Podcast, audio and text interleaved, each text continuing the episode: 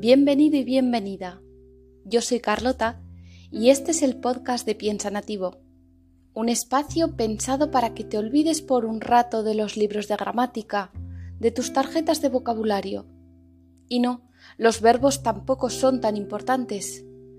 Abre bien los oídos porque lo mejor que puedes hacer para mejorar tu español es tomarte una pausa y reflexionar conmigo sobre el tema que te propongo.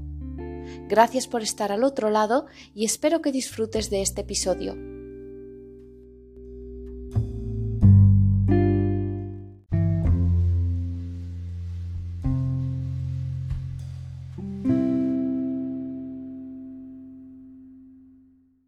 Buenos días, buenas tardes o buenas noches.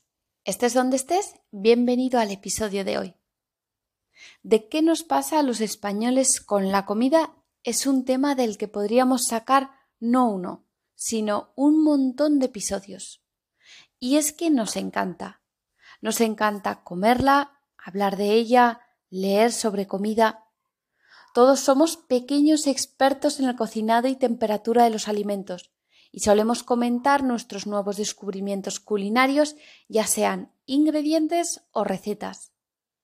Fíjate que aquí ya hemos introducido un montón de palabras de vocabulario relacionadas con la comida, como alimento, culinario, recetas o ingredientes. Si quieres tener tarjetas de vocabulario ya creadas para tu estudio y memorización, acuérdate de que en el link que tienes en la descripción del episodio puedes acceder a Patreon. Ahí puedes hacerte mecenas del proyecto, verás la transcripción, ejercicios, propuestas de escritura, en fin, todo lo que te hace falta para tener tu práctica de español asegurada semana a semana, con temas interesantes y actuales. Ahora sí, vamos al tema.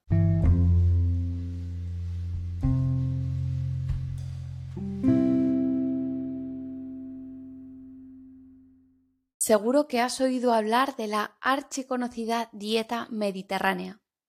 ¿Recuerdas archiconocido del último episodio? Pues aquí lo tenemos otra vez.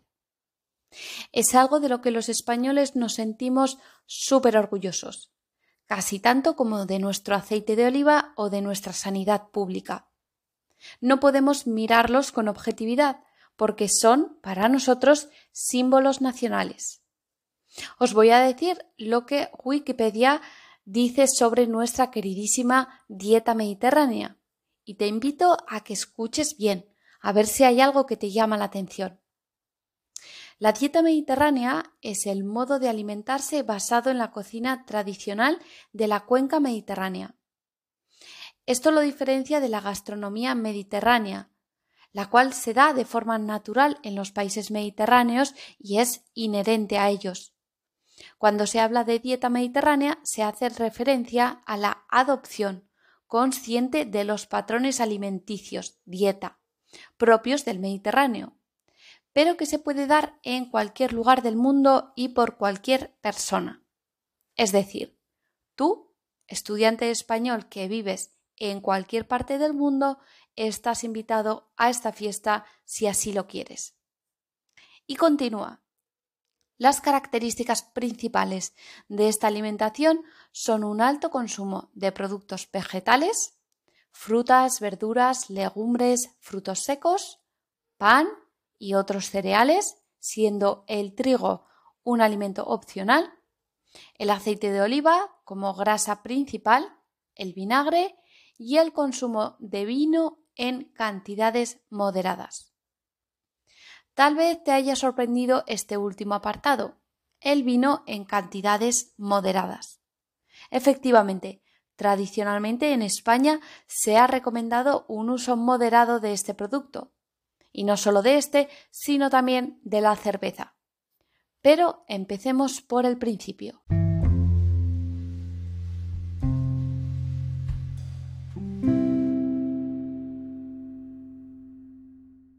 Fue el fisiólogo Ansel Keys, autor de varios libros de estilo de vida saludable, el conocido como el padre de la dieta mediterránea.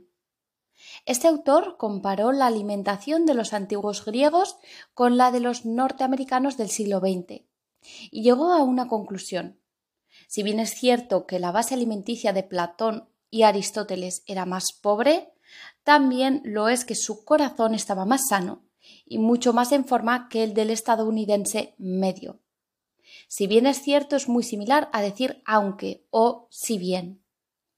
Desde la década de los 60 y a raíz de los estudios de Kiss, la dieta mediterránea ha experimentado una expansión considerable en todo el mundo, especialmente en los países nórdicos y anglosajones.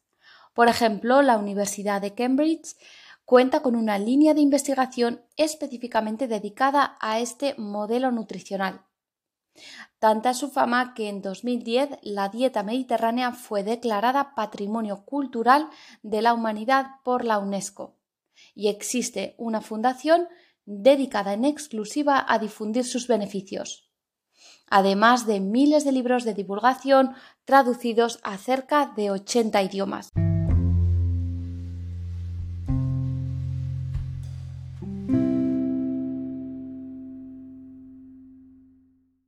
¿Por qué se ha hecho tan conocida esta dieta? Pues porque se le atribuyen una serie de propiedades saludables. Por ejemplo, se constató que, aunque en los países mediterráneos se consume más grasa que en los Estados Unidos, la incidencia de enfermedades cardiovasculares es mucho menor. ¿Cómo puede ser esto? Bueno, pues las causas parecen ser, por una parte, el gran consumo de aceite de oliva en España que es un producto rico en ácidos grasos monoinsaturados. Fíjate en esta expresión que la utilizamos mucho cuando hablamos de comida. Que algo sea rico en otra cosa quiere decir que tiene mucho de ese elemento. Por ejemplo, las nueces son ricas en fósforo, potasio o magnesio. También se atribuye al consumo de pescado, en especial pescado azul, rico en ácidos grasos omega 3 y finalmente al consumo moderado de vino tinto. Además, el vino también está asociado a otro efecto cardioprotector denominado la paradoja francesa. Se denomina paradoja francesa a una curiosa evidencia nutricional que ocurre en Francia, por la que, a pesar de tener una dieta rica en grasas saturadas, su incidencia de enfermedades cardio y cerebrovasculares es relativamente baja. Ya en 1993, un investigador encontró que los franceses, a pesar de consumir en promedio las mismas grasas saturadas que los finlandeses, su prevalencia de muerte por enfermedad coronaria era cinco veces menor. Se han realizado multitud de estudios sobre este tema, algunos, como veíamos, más dirigidos a reconocer las bondades del vino como protector cardiovascular, otras hacia el aceite de oliva y otras más recientes se han dirigido más hacia los posibles efectos beneficiosos del queso. En fin, que todavía no se sabe por qué la dieta francesa no parece tener tantos efectos adversos como otras dietas ricas en grasas saturadas.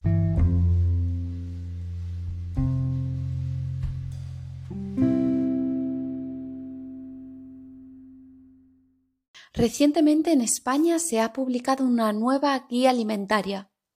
Una buena pregunta que podríamos hacernos aquí es ¿por qué hace falta que cada país publique su propia guía alimentaria? Una razón para la publicación de este instrumento de decisión es que se supone que deben basarse en el consumo habitual del país al que se dirigen. Es lógico, si quieres que tu país coma más saludable, es mejor no ponerle ingredientes que ni siquiera conoce. Será más fácil hacerle tomar mejores decisiones sobre los que sí conoce. Otro punto importante de estas guías es que deben ser sencillas. Lo mejor sería que se pudieran colocar en las puertas de un colegio, por ejemplo, y todo el mundo pudiera de un vistazo entender su contenido. Atento a esta palabra que forma parte de muchas expresiones como echar un vistazo o darle un vistazo. Queremos decir un repaso rápido. Proviene, claro, de la palabra vista. También puedes decir cosas como echar un ojo o darle otra vuelta. Muchas de ellas tienen forma de pirámide o de plato, aunque también existen las que tienen forma de rueda o incluso algunas con forma de olla, como las de Guatemala y Paraguay, o de pagoda, como la china. Por si no lo has oído nunca, la pagoda es un edificio de culto oriental que seguro que lo has visto, aunque no identifiques el nombre. Tiene como varios pisos superpuestos, siempre el de arriba un poco más pequeño, de manera que la base es más grande que la cúspide. En fin, la misma idea a estos efectos que una pirámide. Por cierto, que algo esté superpuesto quiere decir que una cosa está puesta sobre otra. De ahí la propia palabra, superpuesto. En España, hasta hace poco, siempre hemos sido más del equipo de la pirámide, concretamente hasta el verano pasado, cuando se actualizaron las recomendaciones de alimentación saludable a la población española con el instrumento del Comité Científico de la Agencia Española de Seguridad Alimentaria y Nutrición. En diciembre se publicó la versión resumida e ilustrada del mismo. En la transcripción te dejaré ambas y te recomiendo que leas especialmente esta última, mucho más clara y liviana que el informe completo, si realmente quieres saber lo que es la dieta mediterránea. Y esta actualización ha supuesto un cambio muy destacable, ya que no solo hemos abandonado el modelo de pirámide, sino que también hemos dejado atrás otros de los falsos mitos que existían en España sobre algunas cuestiones, por ejemplo, el vino. Una cosa hay que tener en cuenta, y es que aunque estas recomendaciones se enmarcaron dentro del patrón cultural de la dieta mediterránea, por ser aquella que cuenta con más respaldo respecto a sus beneficios y sostenibilidad en nuestro país, el informe reconoce que en parte del territorio el patrón tradicional es más bien el denominado dieta atlántica. Ya entraré otro día a explicaros cuál es esta dieta y dónde se consume.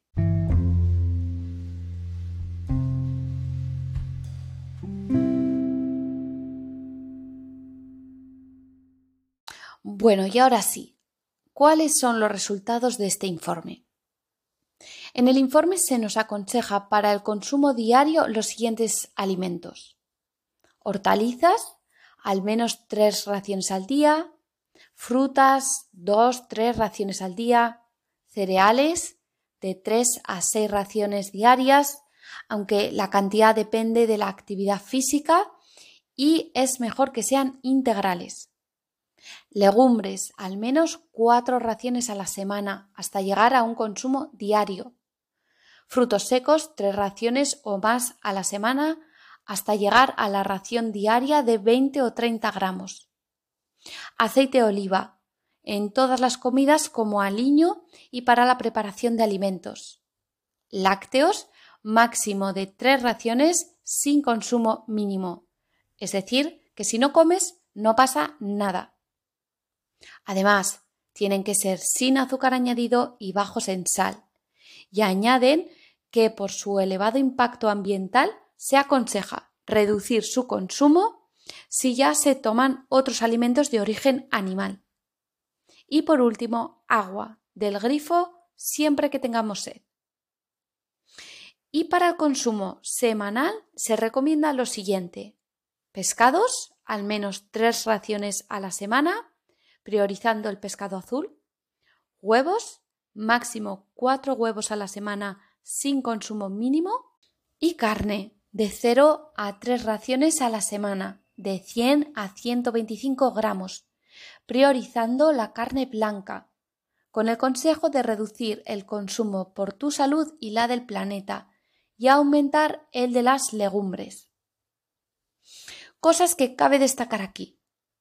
Lo primero es que el único alimento de origen animal del que no se considera un consumo cero es el pescado. La guía contempla como saludable un consumo cero de carne, huevos y lácteos.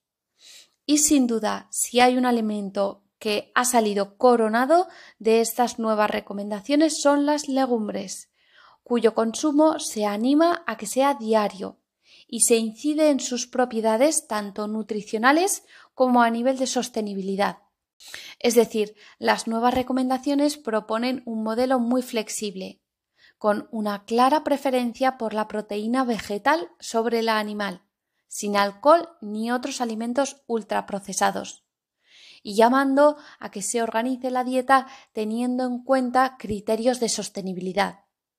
Aunque en el artículo que te adjunto en la transcripción plantean dudas sobre la cuestión del consumo mínimo del pescado.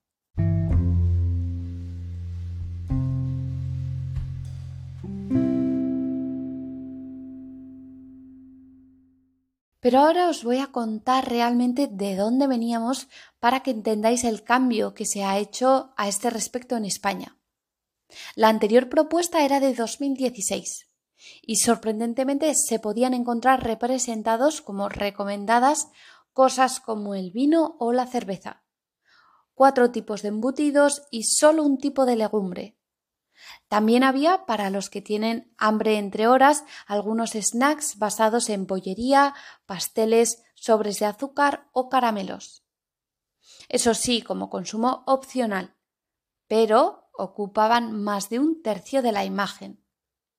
Además, se publicó la llamada pirámide de la hidratación, donde aparecían latas de refrescos tanto en su versión edulcorada como azucarada, zumos, etc., y ni una bebida vegetal. Curioso, ¿no? Aunque no es tan curioso si te pones a ver cuáles son las empresas colaboradoras en este informe, entre las que se encuentran algunas de las más conocidas de productos procesados como Campofrío, Nestlé, Danone, Cuétara, Kellogg's o Coca-Cola, entre otras muchas.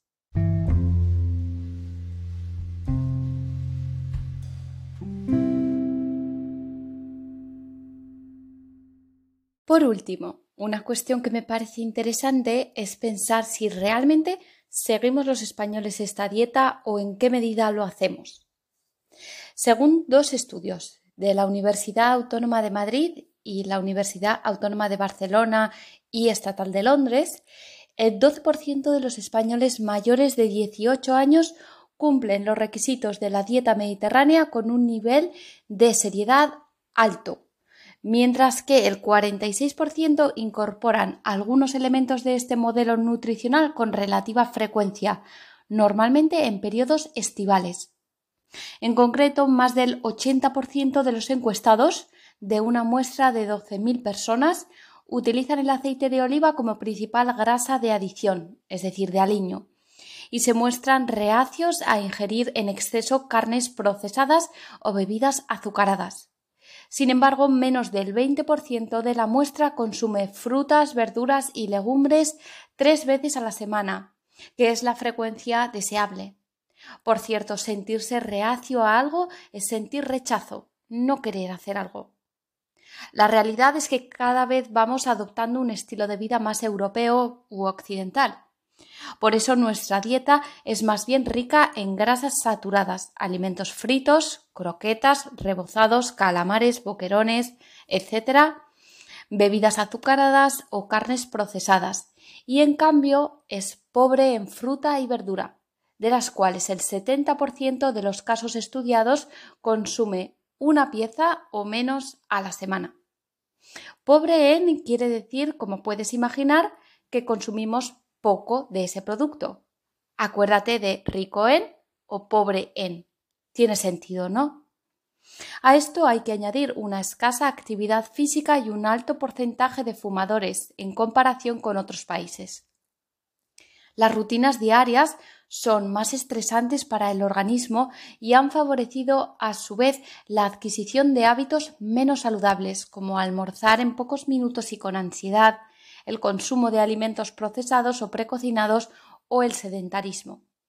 De hecho, la población anciana es en la que menos riesgo existe de alimentarse de manera poco sana, ya que tienen pocas posibilidades de comer fuera del propio hogar y tienen los hábitos de la dieta mediterránea más asentados. En cambio, las limitaciones del horario laboral contribuyen a que los españoles jóvenes y de mediana edad tengan una dieta menos saludable. ¿Y tú? ¿Crees que sigues las recomendaciones de la dieta mediterránea? ¿Hay algún alimento que te gustaría incorporar a tu dieta? Compara la pirámide, plato, olla, lo que sea que publican en tu país y busca diferencias con la española. Hablemos de comida. Estoy deseando leerte.